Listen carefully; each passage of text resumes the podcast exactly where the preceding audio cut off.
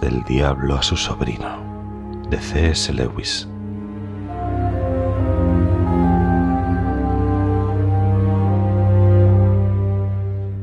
Mi querido orugario.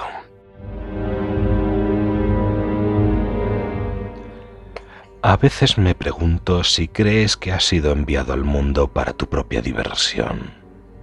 Colijo, no de tu miserablemente insuficiente informe, sino del de la policía infernal, que el comportamiento del paciente durante el primer ataque aéreo ha sido el peor posible. Estuvo muy asustado y se cree un gran cobarde y por tanto no siente ningún orgullo, pero ha hecho todo lo que su deber le exigía y tal vez un poco más. Frente a este desastre, todo lo que puedes mostrar en tu haber es un arranque de mal genio contra un perro que le hizo tropezar, un número algo excesivo de cigarrillos fumados y haber olvidado una oración. ¿De qué sirve que te me lamentes de tus dificultades? si estás actuando de acuerdo con la idea de justicia del enemigo e insinuando que tus posibilidades y tus intenciones debieran tenerse en cuenta, entonces no estoy muy seguro de que no te estés haciendo merecedor de una acusación de herejía.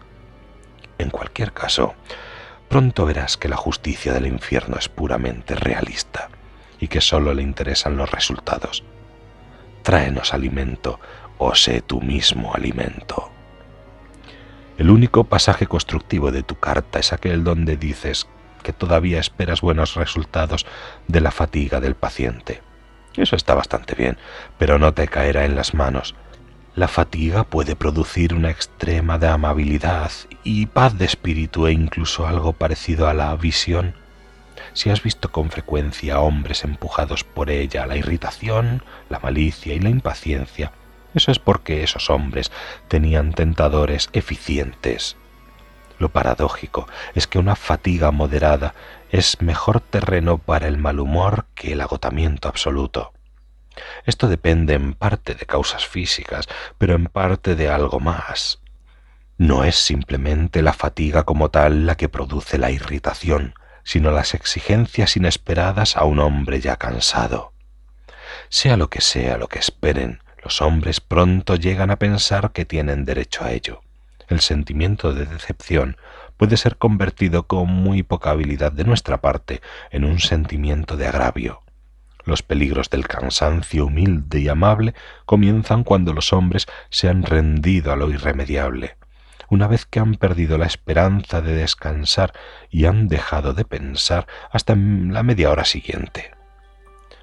Para conseguir los mejores resultados posibles de la fatiga del paciente, por tanto, debes alimentarle con falsas esperanzas. Métele en la cabeza razones plausibles para creer que el ataque aéreo no se repetirá. Haz que se reconforte pensando cuánto disfrutará de la cama la próxima noche. Exagera el cansancio haciéndole creer que pronto habrá pasado porque los hombres suelen sentir que no habrían podido soportar por más tiempo un esfuerzo en el momento preciso en que se está acabando o cuando creen que se está acabando. En esto, como en el problema de la cobardía, lo que hay que evitar es la entrega absoluta. Diga lo que diga, haz que su íntima decisión no sea soportar lo que le caiga, sino soportarlo por un tiempo razonable, y haz que el tiempo razonable sea más corto de lo que sea probable que vaya a durar la prueba.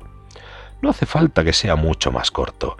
En los ataques contra la paciencia, la castidad y la fortaleza, lo divertido es hacer que el hombre se rinda justo cuando, si lo hubiese sabido, el alivio estaba casi a la vista.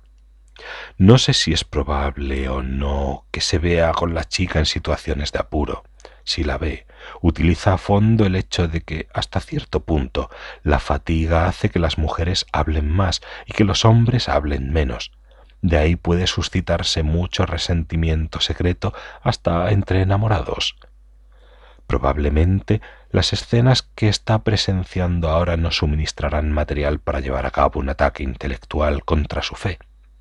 Tus fracasos precedentes han puesto eso fuera de tu poder pero hay una clase de ataque a las emociones que todavía puede intentarse.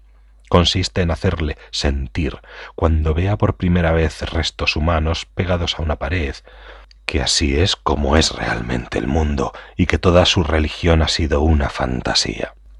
Te habrás dado cuenta de que les tenemos completamente obnubilados en cuanto al significado de la palabra real.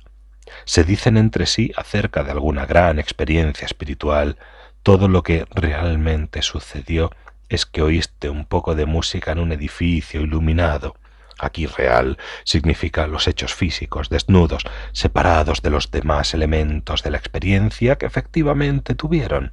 Por otra parte, también dirán, está muy bien hablar de ese salto desde un trampolín alto, ahí sentado en un sillón, pero espera estar allá arriba y verás lo que es realmente aquí real, se utiliza en el sentido opuesto para referirse no a los hechos físicos que ya conocen mientras discuten la cuestión sentados en sillones, sino al efecto emocional que estos hechos tienen en una conciencia humana. Cualquiera de estas acepciones de la palabra podría ser defendida, pero nuestra misión consiste en mantener las dos funcionando al mismo tiempo, de forma que el valor emocional de la palabra real pueda colocarse ahora a un lado, ahora al otro de la cuenta, según nos convenga.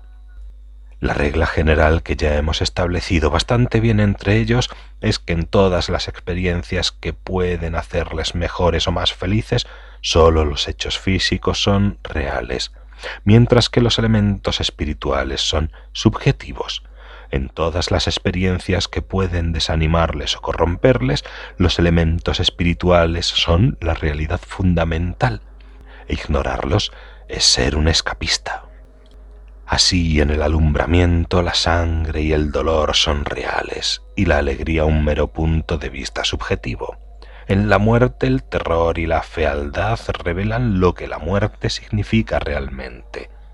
La odiosidad de una persona odiada es real en el odio se ve a los hombres tal como son. Se está desilusionando, pero el encanto de una persona amada es meramente una neblina subjetiva que oculta un fondo real de apetencia sexual o de asociación económica. Las guerras y la pobreza son realmente horribles. La paz y la abundancia son meros hechos físicos acerca de los cuales resulta que los hombres tienen ciertos sentimientos las criaturas siempre están acusándose mutuamente de querer comerse el pastel y tenerlo, pero gracias a nuestra labor están más a menudo en la difícil situación de pagar el pastel y no comérselo. Tu paciente, adecuadamente manipulado, no tendrá ninguna dificultad en considerar su emoción ante el espectáculo de unas entrañas humanas como una revelación de la realidad y su emoción ante la visión de unos niños felices o de un día radiante como mero sentimiento. Tu cariñoso tío, Scrutopo.